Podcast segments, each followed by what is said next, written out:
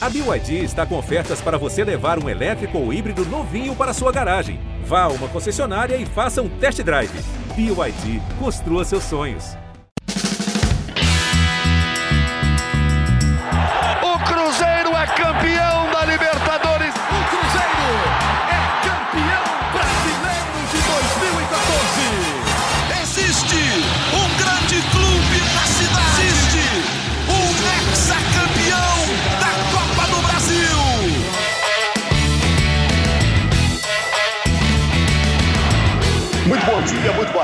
Boa noite. Está começando mais uma edição do GE Cruzeiro. Hoje estamos aqui com casa cheia, hein? Tem muita gente aqui na nossa equipe para debater a vitória do Cruzeiro sobre a Ponte Preta por 2 a 0, com quase 60 mil torcedores do Mineirão. Um gol do Edu e um gol do Bidu. O Cruzeiro vai muito bem na Série B. Tá caminhando para voltar mesmo, hein? Esse ano o Cruzeiro está muito forte na sua expectativa de voltar à Série A onde quase sempre na sua história esteve. Eu sou Rogério Correia, estou com o Jaime Júnior, com o Henrique Fernandes, com a Fernanda Remisdorf, com o Guilherme Macedo. Eu vou perguntar para eles, e você, torcedor do Cruzeiro, vai poder acompanhar esse papo, sobre o próximo jogo do Cruzeiro, que é contra o Fluminense na Copa do Brasil. O Fluminense está na Série A, o Cruzeiro está na Série B. Os dois times têm igual chance de conseguir uma vitória antes de perder para o Vasco. O Cruzeiro estava com oito vitórias seguidas. Aí perdeu para o Vasco, agora ganhou da Ponte Preta. Vocês acham que o Cruzeiro vai embalar uma nova sequência de vitórias parecida com a anterior? E vamos falar também de estádio do Cruzeiro, esse papo tá rolando, Mineirão, estádio em Betim, o Cruzeiro precisa mesmo de um estádio próprio. Vamos falar do Pesolano, que renovou o contrato. Enfim, quero saber primeiro se está todo mundo aí. Numa dessa eu estou falando para as paredes, estou aqui, na, aqui no Rio de Janeiro atualmente, né? Vou passar uns dias aqui a trabalho. Quero saber se está todo mundo ligado aí. Fala. Tô aqui. Rogério nunca fala para as paredes, sempre tem alguém ouvindo a sabedoria dele. Um abraço, gente. Estava é, escutando você falar agora há pouco aqui, Henrique. Ah, é, antes de ligar da gravação. Você falando, poxa, o Mineirão cheio de novo. Quanto tempo a gente ficou sem isso aqui? O Cruzeiro não usufruiu disso. Agora está aproveitando. Outra atmosfera, né, Henrique? Outra. E o que, que isso está fazendo de diferença no resultado do time em campo? Ah, isso impacta. Primeiro, um abraço a todos. Isso impacta muito nos jogadores, não, não tenha dúvida disso, né, Rogério? Era uma parada que a gente falava quando a gente vivia aquele momento de estádios fechados. Poxa, trágico pro Cruzeiro, a primeira Série B, já não ter a torcida do lado, porque a torcida normalmente abraça, né? Era um rebaixamento traumático, o primeiro da história em 19, em 20. Se tivesse mundo normal, a torcida ia estar tá lá. É claro, tinha aquela punição também, algo ia teria que ser composto. A punição talvez tivesse que ser efetivamente cumprida, né? Mas assim, é, depois disso a gente ia ter o torcedor de volta ao estádio. O mundo é, era bem diferente em 2020. É, mas eu não esperava, é, não era nem ver a torcida no estádio, porque a torcida estaria na, na, na ruim também, nesse primeiro momento de Série B. É, é, o que me impactou muito foi o, o, sentimento depois do jogo. A, a, maneira como o Cruzeirense se comportava depois do jogo no Mineirão. Esse foi um comentário que eu fiz voltando do Mineirão. 60 mil pessoas saindo, eu tava no carro até com o Jaime. A gente tava na transmissão, falei, poxa, Jaime, é louco pensar que a gente ficou dois anos sem essa força, sem esses caras vivendo esse momento. Que o Cruzeirense está vivendo é muito especial. Né? E isso acontece até antes do jogo. Você percebe antes do jogo que o torcedor está otimista para a partida. E acho que isso não tem preço, né? E não é à toa, desempenho dentro de campo. É. Uh, o Cruzeiro chegou, você vê, o ano passado inteiro, a, a, Série B inteira, o Cruzeiro obteve 10 vitórias. Ele chegou ontem a 10 vitórias. Então é uma campanha muito forte que, que acho que legitima esse momento especial e esse clima diferente que a gente está vivendo e, e, vendo acontecer muito claramente no Mineirão, Rogério. E até falando é, sobre esse assunto. imaginando, viu? Oi, oi, Macedo, eu fico imaginando, por exemplo, o Edu, né, que jogou aí muito time pequeno, né? É, o, o Bidu, que está tendo a oportunidade de jogar com a camisa do Cruzeiro, fazer um gol no Mineirão. São imagens que eles vão guardar para sempre na vida deles, né? E o jogador joga muito mais motivado, né? Tendo é, uma experiência dessa, né? É, sem dúvida. E nos últimos anos aí, esses anos que o Cruzeiro não teve a torcida ao lado, né? E, E a gente, enquanto setorista do GE. Globo, a gente esteve praticamente em todos esses jogos, né? Somos eu e Gabriel Duarte, a gente divide essa cobertura é, nos jogos do Mineirão. E um sentimento que a gente tinha nos jogos do Cruzeiro com o estádio vazio é, é, de que o psicológico se abalava muito fácil dos jogadores, né? Cruzeiro tomava um gol e ali parecia que ia ladeira abaixo na maioria dos jogos, em vários momentos desses dois últimos anos de Série B. E hoje não, a gente vê a torcida nos momentos de dificuldade carregando o Cruzeiro, porque a Série B ela é muito parelha. A Ponte Preta ontem, no primeiro tempo, é, na minha visão, estava muito mais próxima do gol, é, do que o Cruzeiro, quando o Edu faz aquele gol e aí destrava o jogo, muda a cara da partida, mas a torcida não deixa de cantar em momento nenhum. Então a torcida carrega o time do Cruzeiro nesses momentos e aí, sem dúvida nenhuma, é, impacta isso. O Mineirão estava pulsando ontem, literalmente, principalmente depois do primeiro gol, e aí mais ainda depois do segundo, e, e o jogo muda de cara e a torcida tem papel fundamental nisso. E aí eu lembro de um, de um jogo, eu estava trabalhando no Mineirão, né, que teve também a análise do VAR, Jogo contra o Londrina, é, a primeira vitória né, do Cruzeiro no, no, na Série B. E aí, com, depois que muda para três zagueiros e tudo mais, porque o Cruzeiro já tinha vencido um jogo aqui antes. E aí tem um gol do Douglas Coutinho, é, que seria uma ducha de água fria, mas é impressionante o que a torcida faz depois do gol do Douglas Coutinho, que depois foi anulado. Mas enquanto estava tendo a análise do VAR, e aí é, o sentimento era até de que o gol não seria anulado, né? Porque foi um impedimento no início da jogada, a torcida do Cruzeiro aumentou o tom de maneira, de maneira absurda, né?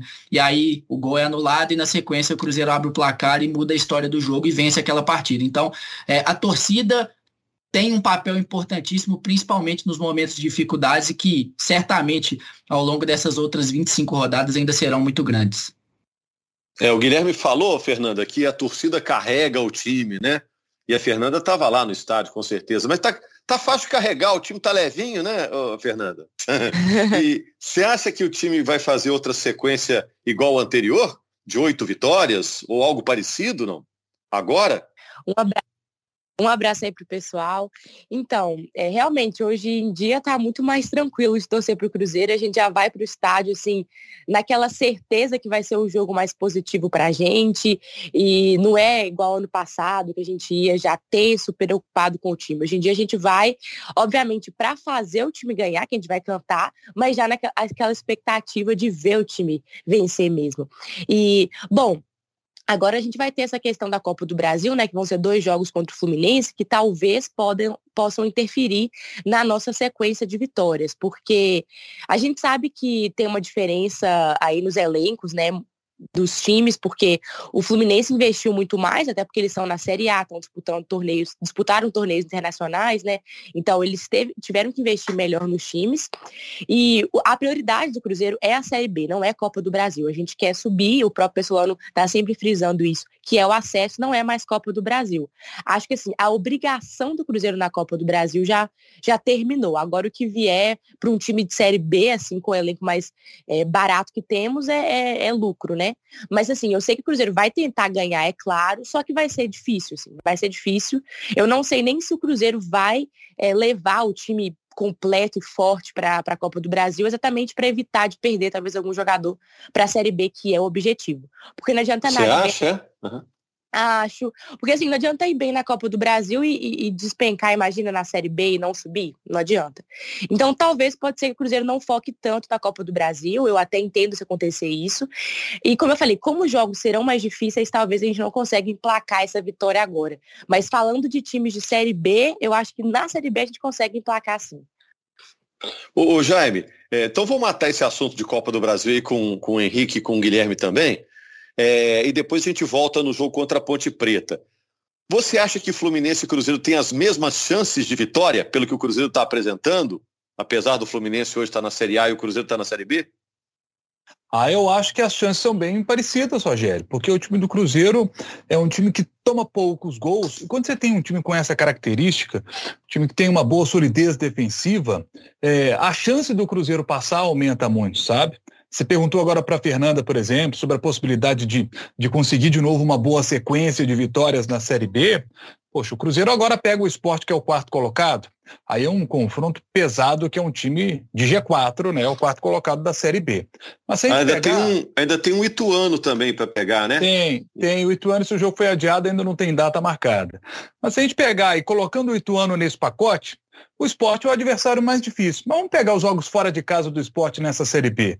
Perdeu de 1 a 0 para Bahia, CRB e CSA. Empatou com Novo Horizontino e Guarani 0 a 0 e com o Criciúma 1 a 1. Só ganhou fora de casa da Chapecoense. Então, pelo retrospecto dos jogos fora de casa do esporte, a chance do Cruzeiro ter mais um resultado positivo, mais uma vitória em casa, mesmo sendo esporte, é muito grande. Depois pega o Vila, que é o último colocado em casa. Sai para pegar o Guarani, que é o penúltimo colocado. Tem ainda o Novo Horizontino, que tem 14 pontos, só dois a mais que a equipe do Guarani, só três a mais que o Vila, que é o último colocado. Tem o Ituano, que é esse jogo adiado que não tem data ainda, que está com 13 pontos só também. Você tem o CSA, que é o primeiro time fora da zona de rebaixamento, com 13 pontos só também. Ituano e CSA são jogos fora de casa. Então, assim, pela tabela, dá para o Cruzeiro conquistar um número alto de pontos aqui. É, vejo o Cruzeiro tendo, mantendo um, um, desempenho muito bom e a conquista muito boa de resultados até o fim desse primeiro turno, que vai ser contra o CSA, num jogo fora de casa. Mas e Copa do Brasil? E o Fluminense? Você está otimista? Ô, ô, Rogério, eu acho que o, o, jogo do Cruzeiro encaixa no do Fluminense. Sabe? Eu não sei o que, que o Henrique pensa tal, mas. É, quer ver um detalhe? Há, há pouco tempo aí o, o, o, Fluminense enfiou 5 a 3 no Atlético, no Atlético Mineiro. E, e, e eu acho que o, o, Cruzeiro ele, ele marca melhor hoje é um time é, que consegue marcar melhor o, time do Fluminense. O, Atlético, quando fez uma pressão alta na equipe do Fluminense, segundo gol que o Atlético toma, se a gente pegar o, a, a, imagem desde o início da origem, o Atlético marca uma pressão lá na frente no, no time do Fluminense, fica um buraco no meio de campo, o Fluminense conduz, consegue passar pela primeira linha de marcação e fica um buraco no meio de campo que o, que o Fluminense aproveita muito bem para construir a jogada do gol. É, o, o Cruzeiro não deixa esses buracos. Eu não vejo esses buracos no time do Cruzeiro. Então acho que o Fluminense vai ter mais dificuldade para poder jogar. Assim como o Fluminense teve dificuldade para jogar com o América em Belo Horizonte, num jogo que terminou empatado 0 a 0 com o América tendo um jogador expulso ainda no primeiro tempo. E o América, para mim, melhor que o Fluminense. O América foi melhor que o Fluminense para mim, criou oportunidades para marcar, mesmo com um homem a menos. Então eu acho que pelo estilo de jogo do, do, do Cruzeiro, eu acho que ele encaixa bem nesse estilo de jogo do Fernando Diniz. Acho que o Cruzeiro tem tem boas possibilidades para avançar. É, eu acho Henrique, que tem, eu, eu, acho que tem chance, tem chance de passar. É, se fosse o Cruzeiro dos últimos dois anos, esquece, não iria passar. Mas sendo o Cruzeiro desse ano, que é um time mais competitivo, mais organizado, que toma pouco gol, tomar pouco gol é muito bacana, você levar isso para a Copa, né, se conseguir manter, o Cruzeiro para mim tem chance. A única questão é que o Cruzeiro vai enfrentar um modelo de jogo e um time com qualidade para executar esse modelo de jogo que o Cruzeiro não enfrentou na Série B. Nas duas derrotas que o Cruzeiro teve na Série B, ele foi punido pelo quê? Pelo contra-ataque. Ele sofreu com o contra-ataque do Bahia e sofreu com o contra-ataque do, do Vasco. Em jogos que o Cruzeiro teve mais a bola, que o Cruzeiro propôs mais, ele pode até tentar fazer isso. Mas o Fluminense também tenta. E o Fluminense tem jogadores melhores, porque é um time com orçamento maior. Então, se for duelar nesse sentido, o Cruzeiro pode ter alguma dificuldade. Porque vai enfrentar um adversário que joga de uma forma diferente dos adversários que ele enfrenta e, e controla e domina dentro da Série B. Agora, se o Cruzeiro conseguir adaptar bem seu estilo de jogo e ter um treinador muito capacitado para isso, ele encara, não há dúvida disso. Sobretudo nesse primeiro jogo do Rio, ô, Rogério, é importante trazer um resultado legal. Porque aqui vai ter aquilo que a gente abriu a edição de hoje falando. O torcedor junto, criando um clima positivo. Então, esse jogo de quinta é o jogo que o Cruzeiro tem que sobreviver jogar bem, é, fazer um empate que seja, para trazer a decisão para cá. E aí a gente vai discutir isso de novo em julho, né? Como os times vão chegar. imagino que o Cruzeiro não vai chegar muito diferente do que tá, porque é um time muito estável. E o Fluminense também a gente tem que ver como vai ser, que é um time extremamente irregular dentro da Série A. Mas é, é um jogo que o Cruzeiro vai ter que talvez se acostumar a não ter a bola. Algo que é bem diferente do que acontece nos jogos de Série B. E se executar bem um jogo, uma proposta, uma estratégia bem traçada, sabendo que vai, vai ter que sofrer esse desconforto de ser mais atacado que o normal, se o Cruzeiro executar bem, se defender bem disso, tem condição de passar nessa eliminatória. O, o Henrique, e, você e citou eu... aí dois jogos. É, você citou o Bahia e citou o Vasco. É, o Bahia foi antes dos três zagueiros. Agora, depois dos três zagueiros, só teve esse jogo contra, contra o Vasco, né? E, e eu acho que antes dos três zagueiros, o Cruzeiro era para ter tomado um 4 a 1 do Tom Benz. Ciel teve chances claríssimas para poder marcar. Ali começa E, e com a, três a zagueiros também, teve um certo apuro ali no segundo tempo contra o Grêmio. Foi um jogo que a torcida sofreu mais que o normal. São times mais técnicos, é normal que isso aconteça. Né? O Fluminense tem um perfil semelhante. O Fluminense é um time mais técnico, cara. O Fluminense tem jogador que vai parar a bola e vai construir. Tem Ganso, tem Luiz Henrique, ainda vai ter, porque o confronto é antes da janela, ele tá vendido pro Betis. Né? Tem, tem bons jogadores. Iago, por exemplo, é um bom meio-campista, o Arias é um bom ponta, o Cano é um centroavante que precisa de meia chance para fazer. Então, assim, é um grau de enfrentamento acima de um time que tem um modelo de jogo de posse, que vai envolver o Cruzeiro. O Cruzeiro tem que estar tá pronto para resistir a isso, principalmente no Maracanã. E aí eu acho que, que o Henrique falou tudo, né? O Fluminense é um time bem mais técnico, é, tem qualidade, qualidade individual muito maior do que a do Cruzeiro, mas o Cruzeiro hoje eu vejo o Cruzeiro é, em termos de trabalho, até pelo fato do Pesolano estar tá desde o início, o Diniz ter chegado há pouco tempo, ainda é instável, busca o encaixe ideal do time, escalação ideal. É, o Cruzeiro, enquanto coletividade, eu vejo o Cruzeiro hoje mais pronto que o Fluminense. É por isso que eu acho que tem jogo, né?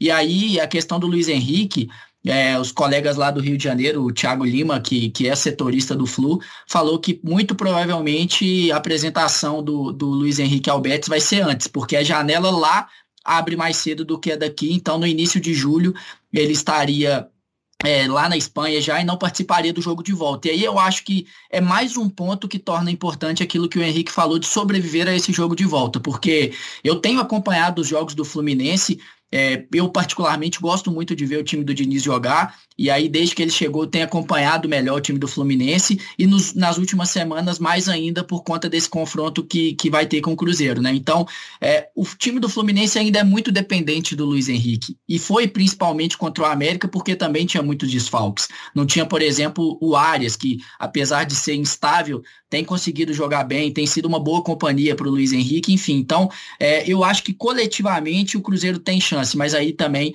tem uma questão que a gente está falando de individualidades aqui, né? Que o Fluminense leva vantagem. E uma das maiores individualidades do Cruzeiro, para mim, dos jogadores mais importantes desse time, que é o Neto Moura, não joga. Não joga. Porque disputou a Copa do Brasil pelo Mirassol. E aí é mais uma dor de cabeça do Pessolano, até para pensar nesse encaixe coletivo, porque o Neto Moura é importantíssimo, não só individualmente, como eu disse, mas encaixou perfeitamente com o William Oliveira, né? E eu, eu não o, sei quem ele vai escolher para jogar no lugar dele no Maracanã, né? É, eu colocaria o jogador com maior capacidade de marcação possível ali por dentro. E ele tem opções. Só que nenhuma opção do nível do Neto. E nenhuma opção com a capacidade de marcação do Neto.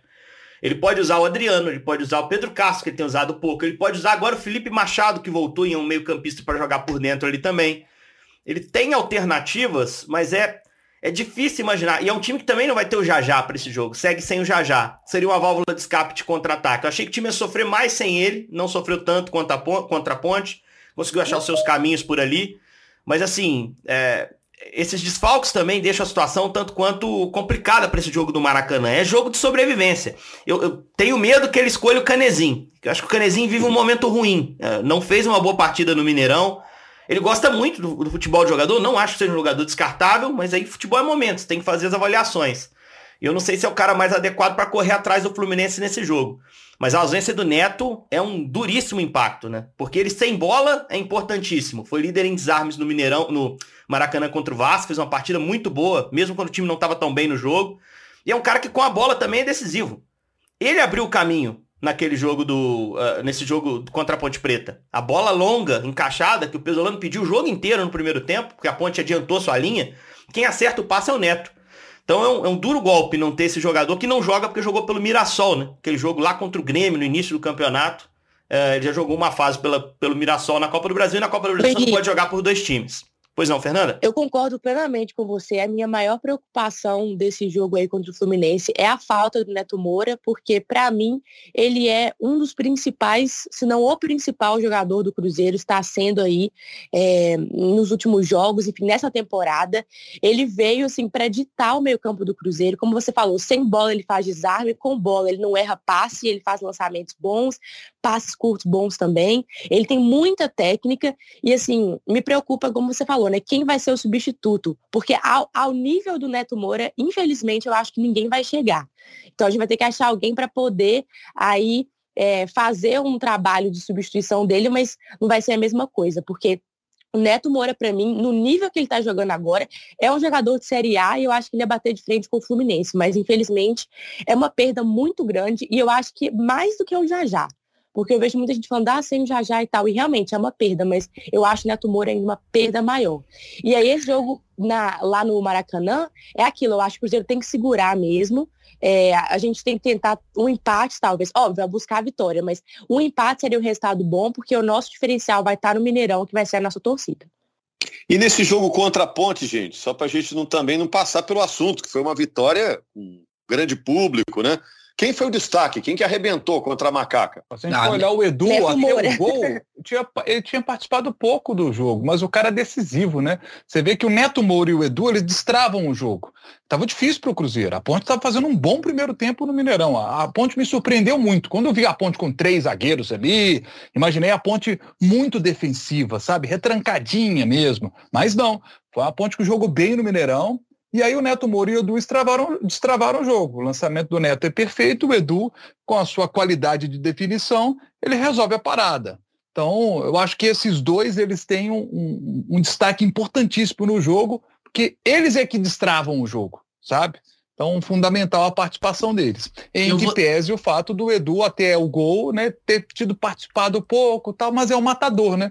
Cara que, se você pegar a lista de artilheiros do Cruzeiro, o Edu tá lá em cima, é, 16 gols na temporada. Artilheiros do Brasil, da... do futebol brasileiro esse ano. Sim. Né? Sim. O Edu tá, é. tá, é top, é top 5 ali, um dos maiores goleadores do ano. É. Vou, o... Eu vou citar dois jogadores da defesa, Jaime. Eu concordo plenamente com você sobre os dois e eu citei isso. Cruzeiro sentiu falta das individualidades contra o Vasco, né? Porque teve volume, o Vasco se defendeu bem, mas o Cruzeiro teve volume, principalmente no segundo tempo. Não criou chances claras, mas ali poderia inclusive ter saído pelo menos com empate e essas individualidades do Neto e do Edu destravaram o jogo ontem. Mas eu vou citar dois caras da defesa que inclusive eram criticados pela torcida, ou melhor, por parte da torcida, né? O, o Eduardo Brock no ano passado e o, e o, é, o Rafael Cabral esse ano porque por estar substituindo o Fábio, principalmente, né, e ter levado alguns gols ali no Campeonato Mineiro, que a torcida questionou, enfim, eu acho que os dois foram extremamente, import extremamente importantes até o gol do Edu. O Eduardo Brock, em termos de duelos individuais, inclusive no segundo tempo, perfeito para fazer coberturas, ganhar duelos individuais, inclusive fazendo algumas coberturas do lado direito da defesa do Cruzeiro, né, em alguns enfrentamentos importantes também. Teve um errinho ali na saída de bola no segundo tempo, mas né, não saiu o gol da ponte, e, e, o caso do Rafael Cabral por uma defesa em um lançamento nas costas do Bidu que ele defende com o pé, que foi a principal é, é, atuação dele ali no jogo, né, o principal lance dele na partida, mas eu cito esses dois porque é, no momento de dificuldade do Cruzeiro, principalmente no primeiro tempo e alguns lances do segundo tempo, quando já estava 2 a 0 se o Cruzeiro toma um gol ali, o jogo, o andamento do jogo seria outro, com toda certeza. Eu acho que a Ponte também foi com a aposta de tentar, com aquele sufoco que deu na saída de bola do Cruzeiro no início, abrir o placar, né? Aí se abrisse o placar, talvez ela trouxesse pra gente o jogo que a gente imaginava, de baixar bastante e forçar o contra-ataque. Quando eu vi a escalação com três zagueiros, mais três jogadores de marcação no meio, né? O mais ofensivo era o Ramon, que saiu machucado logo no primeiro lance do jogo, a entrada do Lucas Oliveira. É, ele repõe com mais um volante, o Alisson, que até terminou o jogo no gol, né? Que o, o goleiro Kaique foi expulso, já tinha feito as, as pausas no jogo permitidas, três ao todo, tinham quatro mexidas feitas da ponte. Poderia até fazer uma quinta, mas não podia mais parar o jogo. Então precisou botar um jogador de linha no gol, o Alisson. Mas foi um time escalado para se defender prioritariamente. Só que foi um time que pressionou muito a saída do Cruzeiro. E é importante o Pesolano pensar nisso essa semana. Porque a equipe do Diniz, ou o próprio Diniz, assistiu o jogo. E ele viu como o Cruzeiro ficou desconfortável, como o Cruzeiro talvez tenha demorado ali para entender o que estava acontecendo. E é normal que isso aconteça, porque foi audaciosa a proposta que a Ponte Preta levou para o Mineirão. O jogador do Cruzeiro ele é preparado para diferentes cenários ao longo de uma preparação para jogo, mas esse era um cenário inusitado, porque a Ponte não fez isso em jogo nenhum. A Ponte sequer escalou três zagueiros em algum jogo da Série B. Eu achei jogo deles com três zagueiros no Paulista, com Gilson Kleina como técnico ainda. Então foi surpreendente em vários sentidos ali. Só que deu certo. E aí, se deu certo, o Cruzeiro tem a obrigação de se preparar para os próximos adversários que possam fazer isso. Né? Aprimorar essa bola longa, que foi o que o Pesolano pediu exaustivamente no primeiro tempo, e de fato foi a bola a longa, do Neto, bem, bem colocada, que abriu o caminho. né? E tentar achar outros mecanismos de saída que fujam um pouquinho do, do modelo de jogo do Pesolano, que funciona muito bem, mas que a Ponte neutralizou com a postura dela. E que pode ser problemático se o Fluminense levar a campo na quinta. Já estamos voltando para o jogo do Fluminense, né? É, voltando a falar da ponte aqui, eu, é, eu acho que foi exatamente isso que aconteceu. Todo mundo esperava uma ponte preta retrancada, porque é um time que não vem numa fase boa, os caras estavam cheios de desfalques, jogando contra o Cruzeiro no Mineirão, que até o momento foi imbatível, a gente não pensa que eles vão ter essa audácia de ir pra cima, né? Então, como você falou, o Cruzeiro foi pego de surpresa, não soube lidar no começo, é, a própria torcida também foi pega de surpresa. É, mas assim, eu já acho que contra o Fluminense, o Cruzeiro já vai preparado contra isso, porque é mais perfil do Fluminense fazer, é, enfim, ter Sufocar, né? Tem, tem mais jogador também para participar dessa pressão à frente. Agora, e só sobre a torcida, a Fernanda, que é a tua parte. É. Eu senti uma paciência muito grande da torcida com o desconforto Demais. no início do jogo. Não vi torcedor vaiar, não vi torcedor se impacientar. Pelo contrário, quando o Cruzeiro dava uma ou outra saidinha, eu senti apoio, Fernanda. Eu sei, é. você como torcedora pode dizer, pode ter sido tenso aquele, aquela primeira meia hora de jogo, mas eu senti uhum. o Mineirão junto. A, a, a torcida ajudou o Cruzeiro a sair dessa. Você teve essa percepção também? Sim, com certeza. A gente está numa vibe muito tranquila, muito leve. Tanto que quando o Cruzeiro perdeu aí do Vasco, não teve assim um, um apavoro na torcida, não teve aquela Sim. questão de, sabe, aquele clima tenso. Porque a gente sabe que o trabalho está sendo feito muito bem feito, isso acontece. Então, no jogo de hoje, estava todo mundo lá no estádio pronto para apoiar, e a gente sabia que em algum momento ia dar certo, como sempre vem dando, e a gente sabe qual que é o nosso papel ali, né? Que é apoiar até o gol sair, foi o que aconteceu.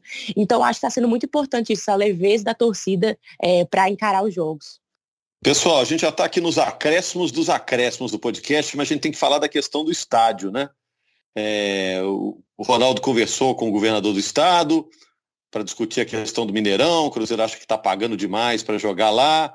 É, Betim está tentando construir uma arena e quer enfiar o Cruzeiro nesse projeto, né? Quer que o Cruzeiro também participe. O que, que vocês estão achando disso tudo? Onde que vocês imaginam que o Cruzeiro vai jogar daqui a, sei lá, 15 anos, 20 anos? Ô, Rogério, na verdade, inicialmente, é, se o Cruzeiro tivesse uma possibilidade de negociar de uma maneira muito melhor em relação a esses custos com o Mineirão, com a Minas Arena, o Cruzeiro não se preocuparia tanto em relação a ter um estádio, a ter um projeto de administrar um estádio, né? Como seria o caso, por exemplo, do Mineirão, que o Cruzeiro, que foi pauta do encontro do Cruzeiro é, com o governo do Estado, com representantes do governo do Estado, mas a questão aí, inclusive, é, envolvendo essa possível administração, dependeria, é, é, na verdade, assim, ela é uma vontade maior do governo, que quer, de certa forma, se livrar do alto custo que tem, em relação ao estádio, pelo repasse é, no que foi acordado lá 12 anos atrás, na assinatura do contrato com a Minas Arena, e, e hoje é de cerca de 10 milhões por mês. O governo está atolado em relação a dívidas, enfim, e quer, de certa forma, repassar a alguém esse gasto. E o Cruzeiro hoje, com o Atlético construindo seu estádio, com o América é, dono do Independência, né, que vai ter também essa administração junto ao estádio lá, é, junto ao Estado do Independência. Só sobra o Cruzeiro em relação ao futebol, né? E que é é importante também para o Estado ter o Cruzeiro junto do Mineirão, porque o Cruzeiro, ainda mais com, esse, com, com os dois,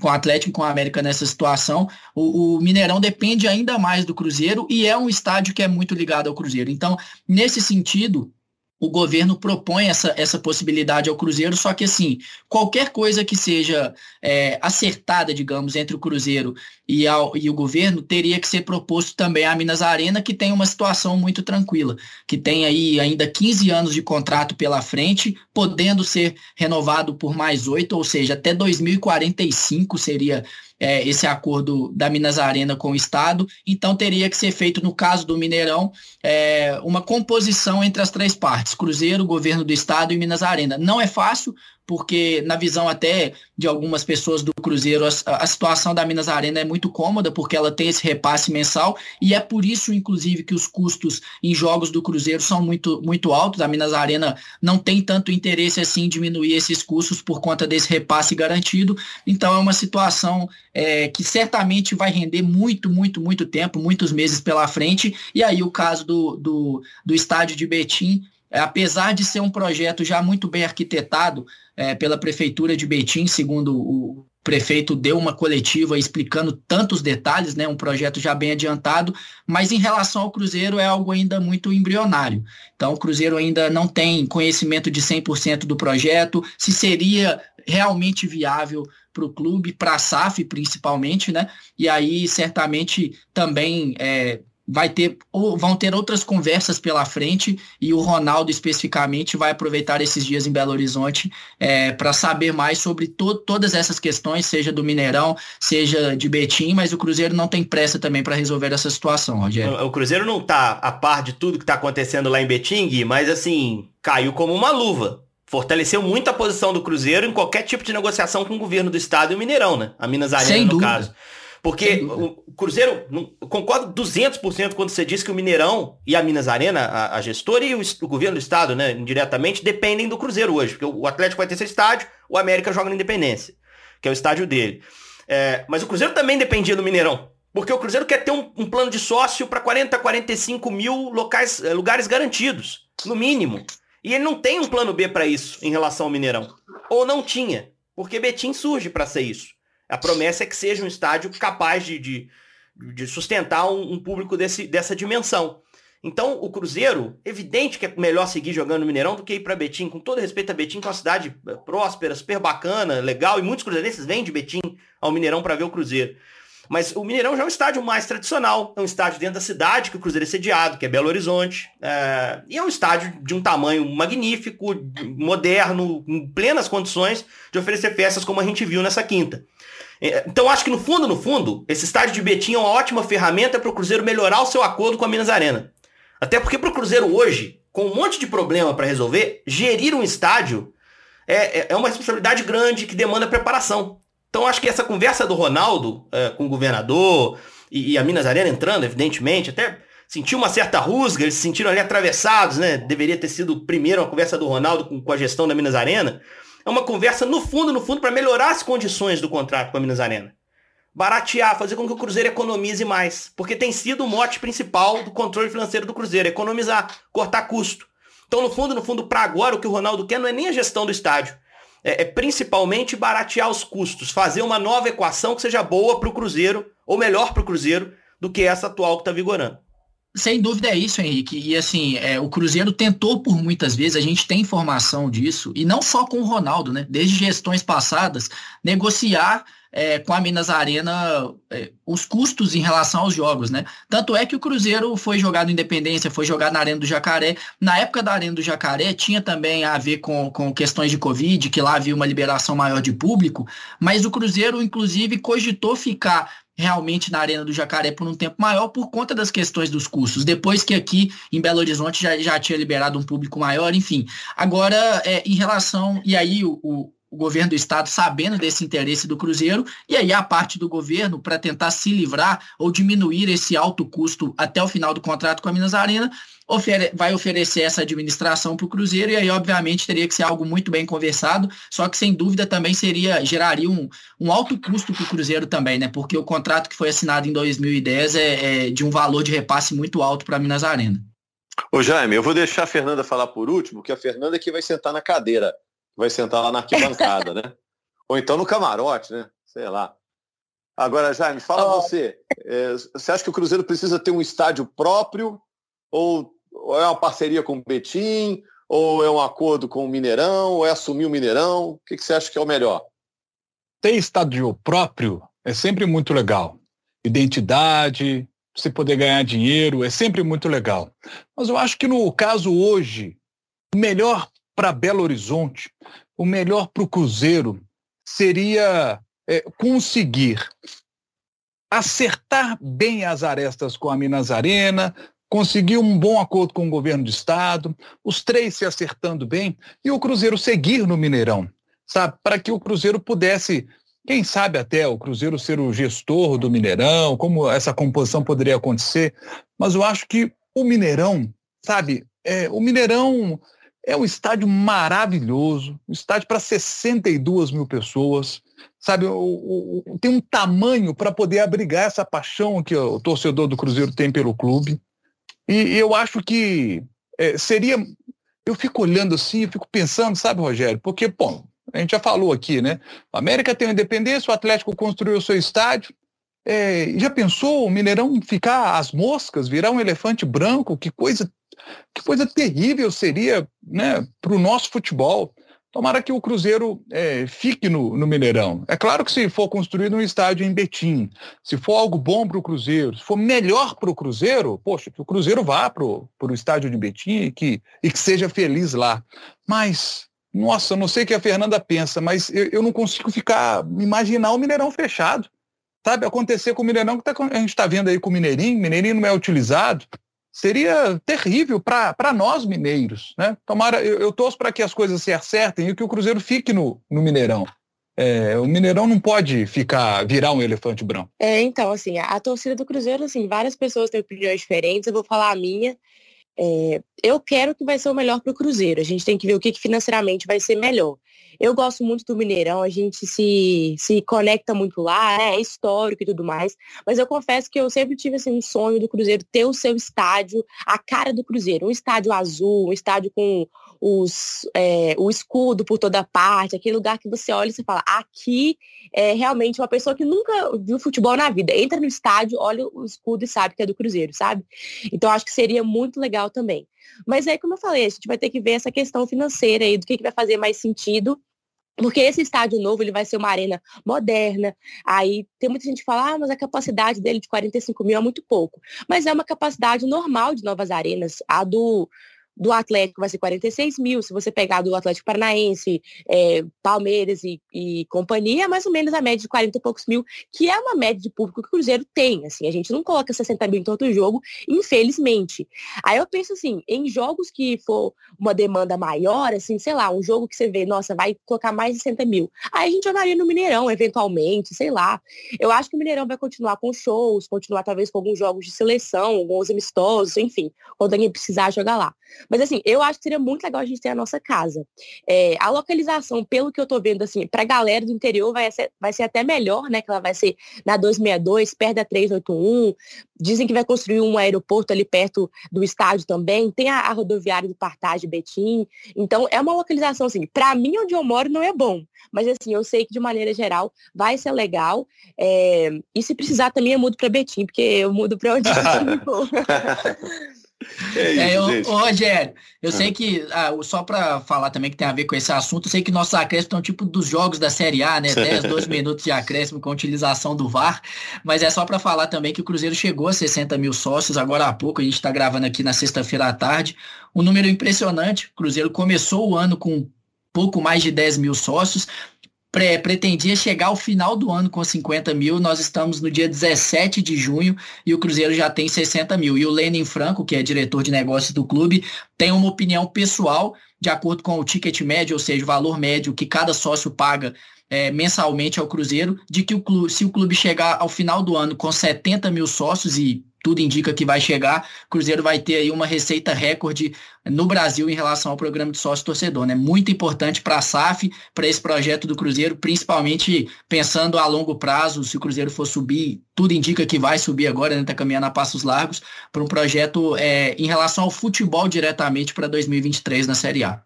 Tá, ó, já acabou, gente. Já apitei o final do jogo aqui, mas vou fazer só mais uma pergunta. Aquela pergunta na saída de campo, viu, Guilherme? eu não estou reconhecendo o Rogério. Eu não estou... Que bom, eu não estou reconhecendo o Rogério. O Rogério está. é, olha só, Guilherme, essa reunião com o governador foi, pro, foi com a intenção do Cruzeiro de vir no futuro assumir o Mineirão ou pedir intercessão do governo do Estado para diminuir os gastos que o Cruzeiro tem no Mineirão com a Minas Arena? O Cruzeiro tem um interesse muito maior nesse momento, né, em junho de 2022, de primeiramente conseguir diminuir esses custos em relação ao que é praticado hoje pela Minas Arena. Mas é, também não enxerga, dependendo da situação, né, com maus olhos se tiver que administrar. Mas essa parte de administração do Mineirão foi proposta é, inicialmente pelo governo do estado, mas o Cruzeiro também, óbvio que são conversas iniciais, não chegaram a valores, moldes é, definitivos, né? E nem vão chegar nas próximas semanas em relação a isso, mas o Cruzeiro também é, está aberto a ouvir qualquer possibilidade e o Ronaldo enxerga isso muito bem, a possibilidade de ter o Cruzeiro como administrador do Mineirão, mas repito, inicialmente, neste momento, o Cruzeiro tem o interesse de diminuir os custos e aí, mais para frente, poder dar um passo de cada vez em relação a isso, Rogério. Ou seja, quer baratear o aluguel, não quer comprar o apartamento, né? Assumir o apartamento. Valeu, gente. A gente vai ficar de olho no noticiário, ver o que, que muda. Obrigado, Fernanda, Henrique, Jaime, Guilherme. Obrigado a você. Árbitro pela última vez.